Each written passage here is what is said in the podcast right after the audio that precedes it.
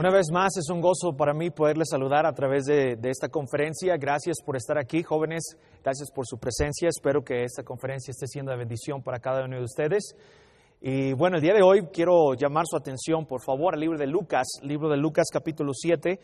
Eh, vamos a estar leyendo el versículo 19 en adelante. Por favor, si tú tienes una Biblia en casa, uh, si me puedes ayudar siguiendo esta lectura. Lucas capítulo 7 y del versículo 19 en adelante. Dice así la Biblia, y los envió a Jesús para preguntarle, ¿eres tú el que había de venir o esperamos a otro?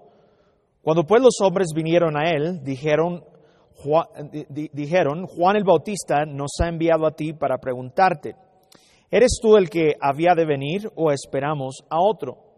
En esa misma hora sanó a muchos de enfermedades y plagas y de espíritus malos y muchos ciegos les dio la vista. Y respondiendo Jesús les dijo, id y haced saber a Juan lo que habéis visto y oído. Los ciegos ven, los ojos, los, los cojos andan, los leprosos son limpiados, los sordos oyen, los muertos son resucitados, y a los pobres es anunciado el Evangelio. Bienaventurado es aquel que no halle tropiezo en mí. Cuando se fueron los mensajeros de Juan, comenzó a decir a Juan, a la gente, de Juan a la gente, ¿qué saliste a ver al desierto? ¿Una caña sacudida por el viento? Más, ¿qué saliste a ver? ¿A un hombre cubierto de vestiduras delicadas? He aquí los que tienen vestiduras preciosas preciosa y, vi, y, viven en deleites en los palacios de los rey, reyes están. Mas, ¿qué saliste a ver? ¿A un profeta? Si os digo, y más que profeta.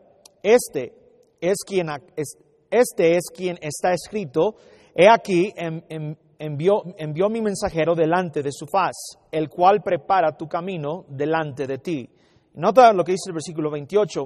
Os digo que entre los nacidos de mujeres no hay mayor profeta que Juan el Bautista, pero el más pequeño en el reino de Dios es mayor que Él. Vamos a orar, vamos a pedir la bendición en este día para que el Señor nos ayude a, predicar su palabra. Señor, gracias te damos por este día, gracias por esta conferencia, por la visión, Señor, que tiene Fuegos de Evangelismo, de poder, Señor, a través de estos tiempos en los cuales vivimos, tiempos tan peligrosos, tiempos tan difíciles, tiempos donde jóvenes, señoritas, y el mundo entero muchas veces estamos viviendo por algo que no es eh, celestial, algo que no es eterno. Y estamos invirtiendo tanto nuestra vida, nuestro dinero, nuestros esfuerzos en poder eh, dejar una seña o una marca, Señor, en esta tierra que un día se va a acabar, un día se va a destruir o va a ser destruida. Pero Señor, ayúdanos a poner nuestros ojos en lo celestial, en lo que realmente vale la pena, en lo que realmente nosotros un día gozaremos en la eternidad. Ayúdame, por favor, Señor, en esta tarde a predicar tu palabra. Usa, Señor, por favor, mis labios y que tu Espíritu Santo me guíe el corazón y la mente para poder entregar este mensaje, Señor, a todos los que están escuchando tu palabra el día de hoy. En tu nombre te lo pedimos, Señor. Si hay alguien que no es salvo, que no tiene la seguridad de que si muere el día de hoy va al cielo, por favor, que tú le salves en, esta, eh, en este día, por favor. En tu nombre te lo pedimos todo esto. Amén. Quisiera, antes de comenzar la predicación, leer una carta que tengo aquí en mi mano aquí enfrente de mí. Y esta carta es dirigida a cada uno de los que nos están escuchando y a cada uno de los que estamos aquí en este día. Esta carta dice así, hola, tal vez te preguntes quién soy. Mi nombre es otros. Soy el vecino viejo que siempre ves cuando sales de tu casa. Soy ese extraño con quien caminas cuando vas al supermercado. Soy el que te dice buenos días o te dice buenas tardes cuando te encuentras caminando en la calle. Soy el que te encuentras en las filas de McDonald's o de Little Caesars en tu ciudad. Soy el que escuchas que estoy silbando cuando estás caminando o te mueves en el transporte de la ciudad donde tú vives. Soy aquel que te ayuda a poner gasolina a tu vehículo. Soy aquel que muchas veces te sonríe cuando estás en el transporte público o estás esperando en algún lugar para ser atendido. Soy aquel que aparenta ser amable y ser amigable contigo. Pero seamos honestos, eso es solamente algo que yo tengo por fuera.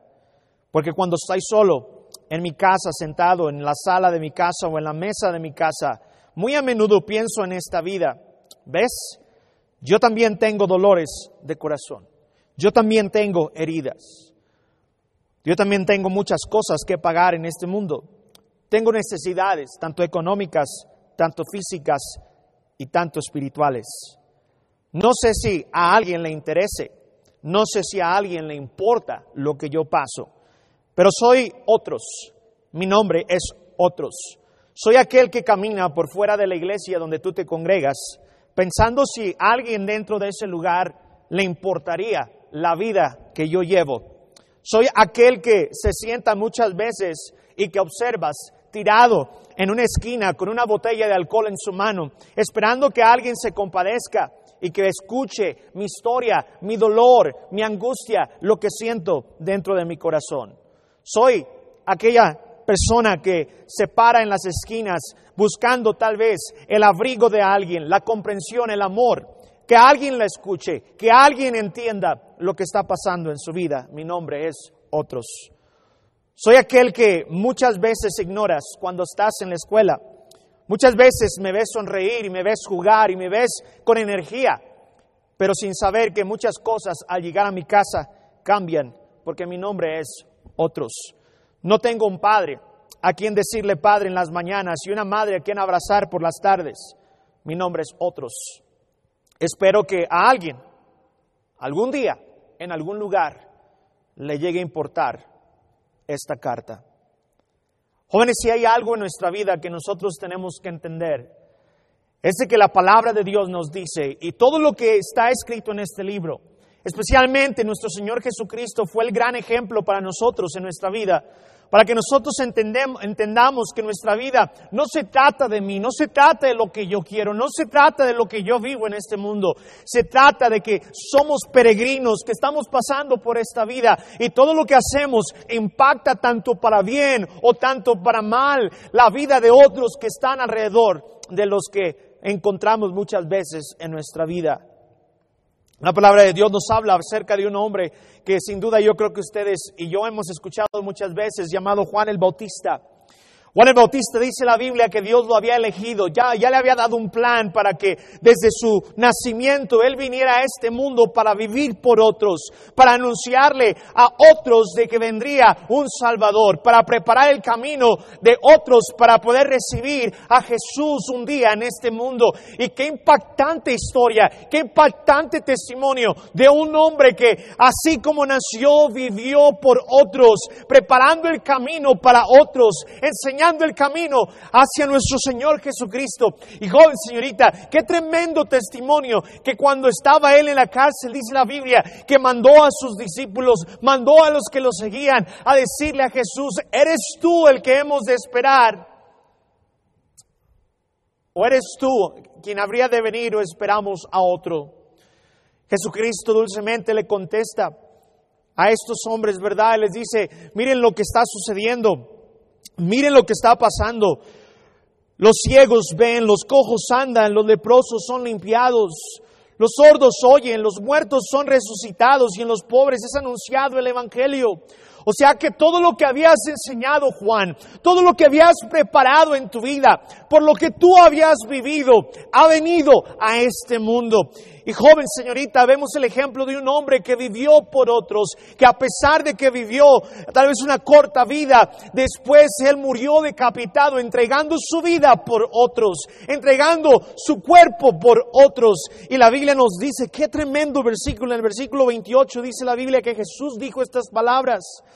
Os digo que entre los nacidos de mujeres no hay mayor profeta que Juan el Bautista. Qué privilegio que Dios, el Señor Jesucristo, se expresó de esta manera, que de todos los nacidos de mujer no había un profeta como Juan el Bautista, alguien que había dado su vida por otros, alguien que había preparado el camino del Señor. Y joven señorita, escúchame, en esta conferencia nuestro deseo y nuestro ánimo es poder eh, animarnos todos los que estamos escuchando este mensaje a ser como Juan el Bautista, a poner nuestras cosas a lado y poner y preparar el camino del Señor Jesucristo, que va a venir una vez más a esta tierra.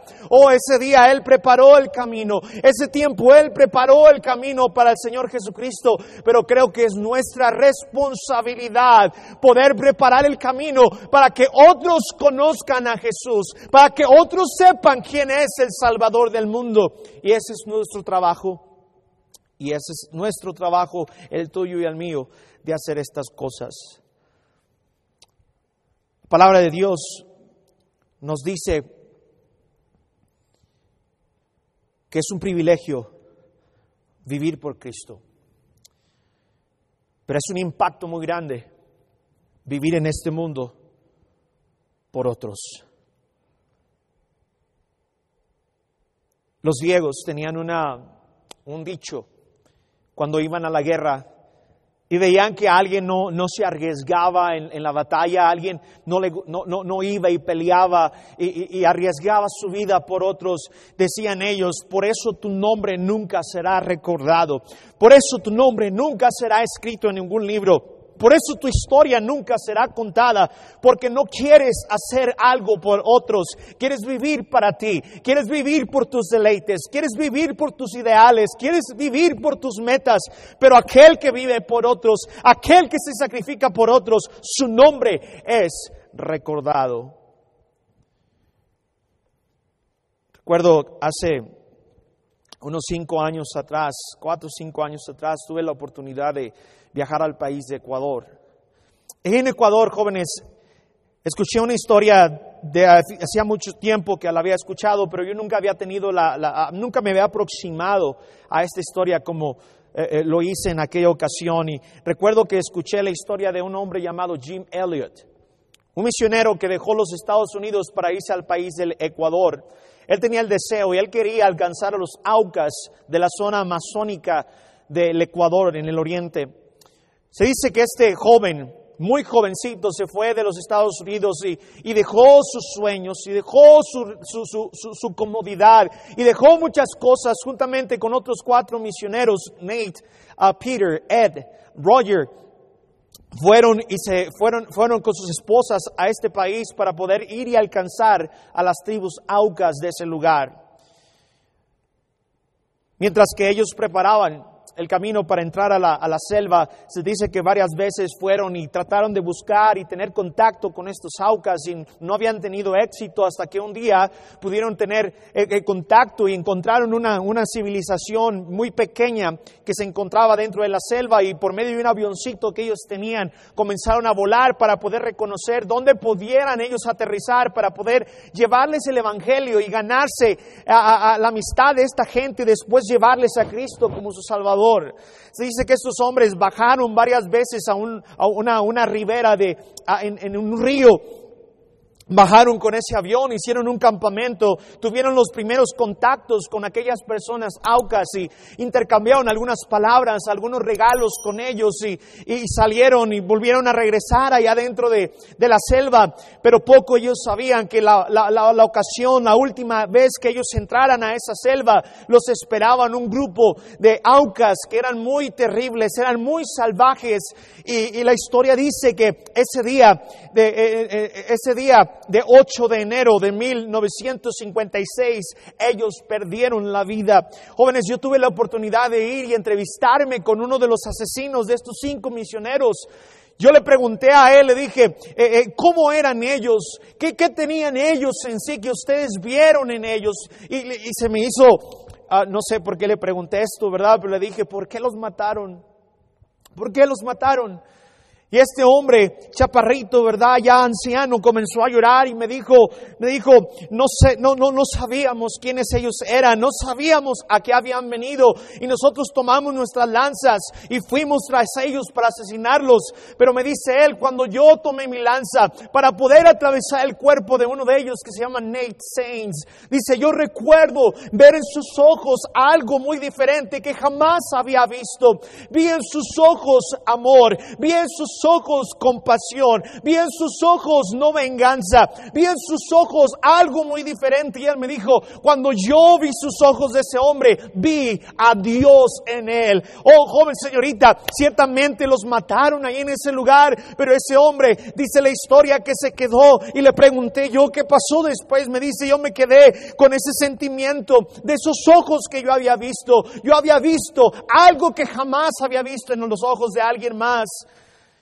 Me dice él, a pesar de que no nos podíamos comunicar, a pesar de que no teníamos el mismo idioma, me dijo estas palabras, el idioma que él y yo nos comunicamos y nos entendimos fue el amor. Me dice, yo pude ver amor en sus ojos, que a pesar de que lo estaba matando, a pesar de que estaba atravesando mi lanza, Él me miraba con ojos de compasión, Él me miraba con ojos de amor, con un deseo y con unas ganas de decirme algo que tal vez yo no entendí en ese momento, pero ellos se entregaron su vida, esos cinco misioneros se entregaron su vida para preparar el camino, para que después muchos misioneros pudiésemos entrar a la selva. Y joven señorita, gloria a Dios, el día de hoy podemos entrar y predicar en los aucas, al usuar, y podemos entrar con la palabra de Dios, podemos entrar con nuestra Biblia, y ahora ellos reconocen y aceptan que lo que hicieron esos misioneros fue morir por otros para preparar el camino para que la palabra de Dios pudiese llegar a esa selva amazónica. Oh, joven señorita, qué, qué, bendición, qué privilegio hasta el día de hoy sus nombres son recordados. Hasta el día de hoy podemos saber quiénes eran. Hasta el día de hoy podemos decir qué, testimonio, podemos decir qué valor tuvieron estos hombres de haber entregado su vida y haber muerto por otros. La palabra de Dios nos dice en Juan capítulo 13, Juan capítulo 13 nos dice estas palabras y el versículo 34.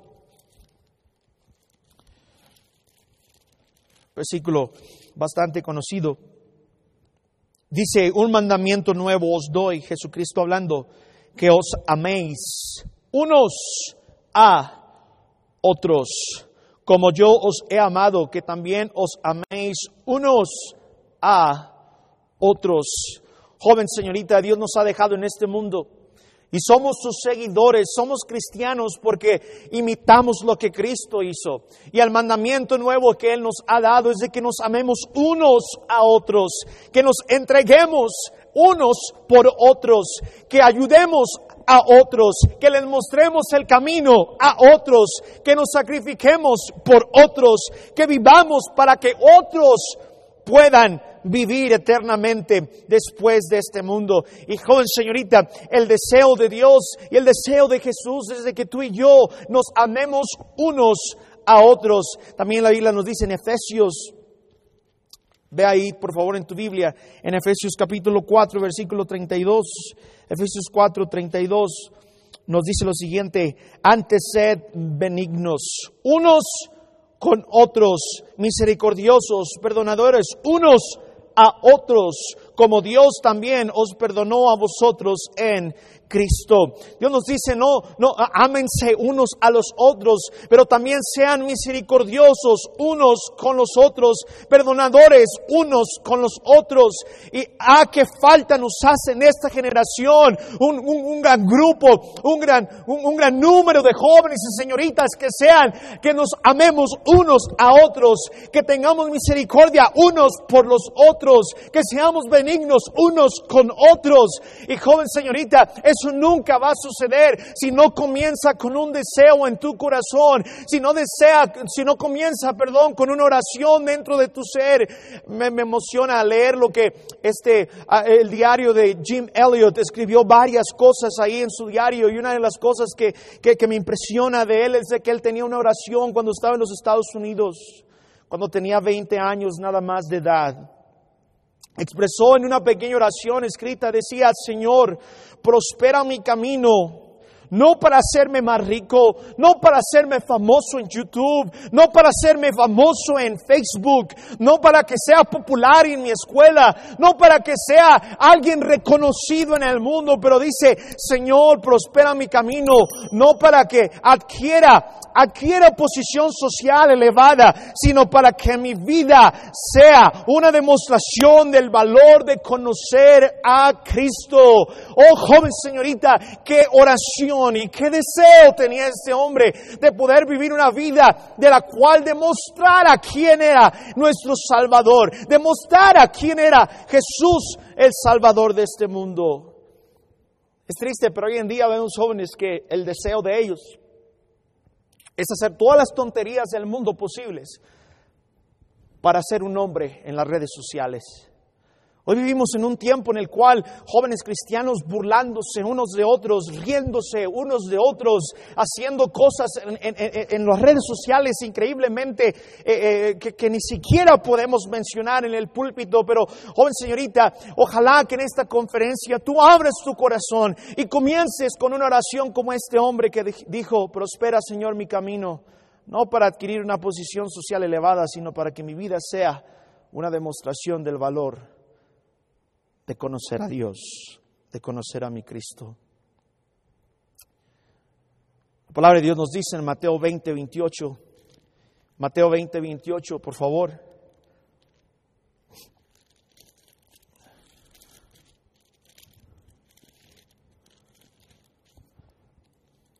Nos dice lo siguiente, como el Hijo del Hombre no vino para ser servido, sino para servir a otros y para dar su vida en rescate por muchos, por otros.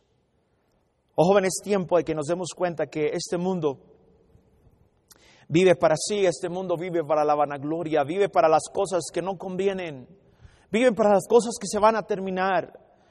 Dios quiere que nosotros seamos siervos de otros, que le sirvamos a otros, que hagamos la diferencia en otros. La palabra de Dios no solamente nos dice eso, pero la Biblia nos dice en Juan, libro de Juan, rápidamente vaya ahí conmigo.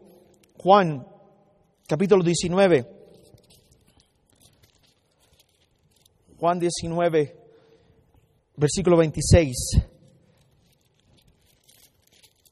Nos dice esto, cuando vio Jesús a su madre y al discípulo a quien él amaba que estaba presente, dijo a su madre, mujer, he aquí, he, ahí, disculpa, tu hijo. Después dijo al discípulo, he ahí tu madre. Desde aquella hora el discípulo la recibió en su casa. ¿Qué cena, joven? Qué escena de nuestro Señor Jesucristo siendo crucificado en esa cruz, habiendo sido golpeado, habiendo sido latigado, habiendo sido crucificado y habiendo recibido tanto castigo sobre su cuerpo. La Biblia nos dice que ahí aún a pesar de la muerte, aún a pesar en esa cruz, aún a pesar del sufrimiento, dice la Biblia que Él se preocupó por otros, Él nació por otros, Él vivió por otros y Él murió aún así pensando y queriendo que otros fuesen salvos. Oh, qué, qué, qué, qué, qué, qué, qué fotografía, qué imagen podemos ver aquí al Señor Jesús siendo ahí que está padeciendo en esa cruz, todavía preocupado por otros, todavía pensando en otros. Y joven señorita, cuando tú eres un joven, que eres un cristiano, que a pesar de que vivimos en un mundo de tantos problemas y necesidades, es cierto, joven, vivir en este mundo, la Biblia nos dice que Cristo dijo, el que quiere ir en pos de mí, tome su cruz y sígame. El cargar una cruz significa que va a haber gente que se va a burlar de ti, gente te va a herir, gente se va a burlar de ti. Cargar una cruz no era un motivo de gloria o un motivo de, ay, traigo una cruz cargando. No, joven, era vergüenza, era vituperio, era, era, era dolor, era cargar con pesadumbre en su cuerpo. Y joven, cuando tú y yo vivimos en este mundo y cargamos la cruz de Cristo y dejamos que seamos crucificados todos los días, el resultado de la cruz que tú cargas y que yo cargo nos va a llevar a pensar en lo que Cristo hizo en la cruz, que fue preocuparse por otros. El problema es de que muchos de nosotros no vivimos una vida crucificada, por eso no nos importa a nadie, por eso no nos importan nuestros padres, por eso no nos importan los vecinos, por eso no nos importa la gente que nos rodea, no nos importa este mundo perdido, por eso vivimos por los deleites, vivimos por lo que yo quiero tener, vivimos por lo que yo quiero adquirir. Y nunca nos ponemos a pensar en otros. ¿Por qué? Porque la cruz, cuando tú y yo vivimos crucificados, nos hace pensar en otros. Jim decía, Señor, mi oración es de que yo abra mi mano, que yo abra mi mano para que tú puedas hacer algo grande con mi vida. Así como tú abriste tu mano para recibir los clavos en la cruz del Calvario, ayúdame a abrir, mi mano para soltar las cosas terrenales, para quitar la mirada de este mundo, para quitar la mirada de las redes sociales de este mundo, de la sociedad en la que yo vivo. Ayúdame a soltarlos de la riqueza, ayúdame a soltarlo de lo que es vano, ayúdame a soltar lo que es pasajero, Señor, para recibir lo celestial y poder vivir, incluso morir por otros. Lucas 10:33.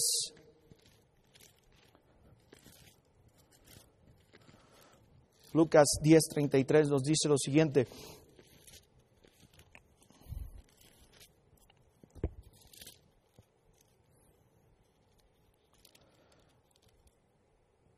Dice, pero un samaritano que iba de camino vino cerca de él y viéndole fue movido a misericordia. Y acercándose vendó sus heridas y echándole aceite y vino y poniéndole en su cabalgadura lo llevó al mesón y cuando y cuidó, discúlpame de él. Pero lo que se me hace interesante es de que en el versículo 31 dice que aconteció que descendía un sacerdote por aquel camino y viéndole pasó de largo. Luego el versículo 32 dice así mismo un levita, llegando cerca de aquel lugar, viéndole pasó de largo.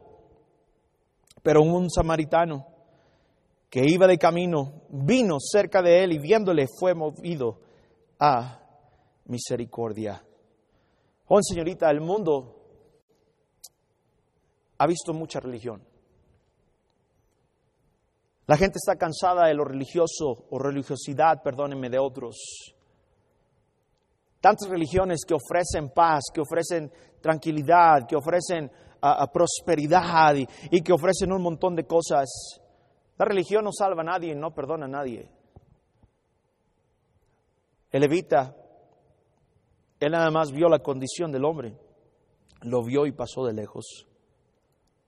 Hay mucha gente que nos gusta criticar y nos gusta decir cosas de otros y nos gusta decirle la condición en la que ellos se encuentran, pero una persona, escúchame, una persona que está muriendo, una persona que se encuentra tirada, una persona que no tiene esperanza, una persona que no tiene eh, eh, luz en su vida, una persona que se encuentra en un momento en el cual necesita ayuda, no necesita a una persona, a, un este, a una persona que le eche porras, no necesita un porrista, no necesita un entrenador, no necesita alguien que lo motive. Si tú ves una persona que se está ahogando y está ahogándose en el mar y, y está gritando, sacando su mano, tratando de pedir ayuda, lo que esa persona necesita, lo que esa persona no necesita, discúlpame, es alguien que le diga, hey, tú puedes, tú puedes salir de ahí, te estás ahogando, pero yo sé que tú puedes, tú eres el mejor, tú eres una persona excepcional, yo sé que puedes, échale ganas, no te desanimes, oh no, no, no, una persona que se está ahogando no necesita a alguien así, no necesita un entrenador que le diga, ah, mira, mueve tu mano así, o mueve tu mano acá, y muévele por acá cae para que tú puedas salir, una abrazada de mariposa, de pecho. No necesita alguien que le esté diciendo qué hacer. Necesita, joven, señorita, a un Salvador, a alguien que quiera meterse, a alguien que quiera tomarlo, a alguien que quiera sacarlo, a alguien que esté dispuesto a arriesgar su propia vida para sacarlo de ese problema en el cual se encuentra. Oh, joven, señorita, el mundo está lleno de gente que se está ahogando en la maldad, se está ahogando en lo, en lo que este mundo está haciendo, tratando de ahogar, de ahogar a las personas, pero se necesita un joven y una señorita que se levante y diga, no me importa el peligro, no me importa lo que tenga que dejar, no me importa lo que tenga que hacer, yo quiero ayudar a aquellos que están muriendo en este mundo. La Biblia nos dice en Mateo capítulo 10, rápidamente ve ahí conmigo Mateo 10.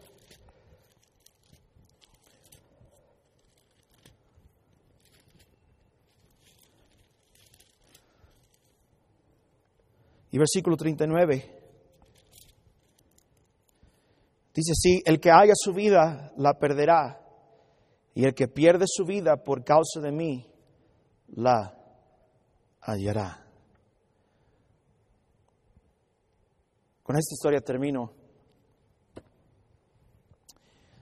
Estaba leyendo una ocasión acerca del, monte Everest. El monte Everest es, una, es la montaña más, más alta del mundo. Se dice que esta montaña, para poderla escalar, no es fácil o no es sencillo poder hacer este tipo de actividad, ya que eh, subir al, Everest es, un desafío muy, muy grande. Se dice, joven señorita, que para poder subir al, al Everest toma aproximadamente dos meses de entrenamiento y, y, de adaptación y, de muchas cosas que tienes que pasar para poder llegar a la cima del Everest. La cima del Everest representa el estar encima del mundo. Es como haber llegado a lo más alto que una persona puede llegar. Eh, muchos de ellos lo describen como algo, algo que es incluso mental. Cuando una vez llegas al Everest y una vez tocas la punta del Everest, toda tu vida eh, eh, comienza a tener sentido, dicen algunos alpinistas, y, todos los desafíos que vienen en tu vida ya no, se, ya, ya no los ves como los ves normalmente antes de subir a la montaña, pero se dice que tardas aproximadamente dos meses. Si tú quisieras ir al Everest, te costaría de unos 40 mil dólares hasta 100 mil dólares. Depende de cuántas personas vayas a llevar como guías contigo. Es una lana. Es, es, es, es, trabajar toda tu vida para poder subir simplemente unos cuantos minutos y estar en la punta del mundo y luego descender. Se dice que para poder llegar a la punta, al, summit que le llaman ellos, o a la punta de, de esta gran montaña, tienes que pasar por cuatro campamentos. El primer campamento está en una altura de 5.300 metros sobre el nivel del mar. Después de que estás ahí y te aclimatas un poco a esa altura, después tienes que ir al campamento número 2 que se encuentra a 6.400 metros de altura. Después de haberte adaptado a esa altura, después vas al tercer campamento que se encuentra a 7.200 metros de altura. Después de haber estado ahí eh, eh, adaptándote, subes al último campamento, que es el campamento número 4, que se encuentra a 7.900 metros de altura. Una vez que logras adaptarte y tus pulmones y tu, cuerpo se aclimata a esa altura, estás listo para tomar el último paso para llegar a la cima. Se dice que después de los 7.900 metros, para llegar a los 8.849 metros de la punta de la cima, hay un espacio que le llaman zona de muerte. En este lapso en este camino de este campamento hacia donde se encuentra la punta del Everest, tú no puedes pararte, no puedes descansar, tienes que respirar y dar cuatro pasos y tienes que racionar tu oxígeno y racionar tu energía.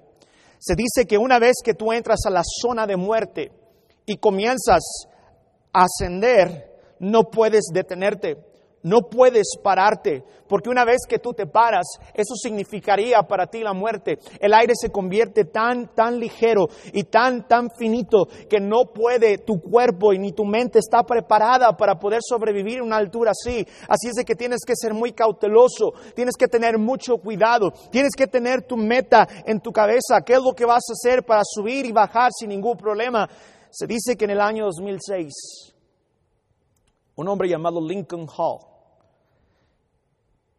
un alpinista que quería conquistar la cima solo, sin llevar a ningún Sherpa. Los Sherpas eran, son los guías nacionales que, nacieron en esa área, en, esas zonas que son, bastante frías y bastante altas. este hombre se aventuró para subir a, la cima. Se dice que de pronto no saben si iba ascendiendo o, o si iba bajando, pero de pronto se quedó sentado ahí, ya no pudo caminar. Se dice que los hombres que iban con él los Sherpas trataron de ayudarlo y trataron de decirle que se levantara y, trataron de, de, auxiliarlo, pero por lo mismo no te puedes quedar parado ahí. Si una persona sola es peligroso, estar varios ahí representa mucho peligro. Muchos de ellos tuvieron que abandonarlo, tuvieron que dejarlo ahí porque pensaban que ya estaba muerto. Es imposible casi un rescate a esa altura y con esas condiciones. Se dice que varios bajaron de ese lugar, lo vieron ahí tirado pensando que estaba muerto y descendieron al campamento 4. De pronto unos que estaban subiendo, cuatro alpinistas estaban subiendo para poder llegar a la cima y poder este, conquistar el Everest. Estas personas, era un hombre que se llamaba Andrew Brush de Canadá, uno que se llamaba Daniel Masur de los Estados Unidos y Miles Osborne de, de, de UK y otros que eran Sherpas de ahí de Nepal estaban yendo para poder conquistar y les faltaba muy poco para llegar a la cima cuando se percataron que este hombre, Lincoln Hall, estaba tirado, que parecía que estaba muerto sin vida. De pronto uno de ellos se acercó y y, lo tocó y comenzó este hombre a moverse y, sorprendidos ellos porque había pasado toda la noche en esas condiciones donde nadie sobrevive en ese lugar y, de pronto habló y se sorprendió. Dicen ellos que escucharon decir a este muchacho, a este joven, eh, se sorprenden que estoy vivo.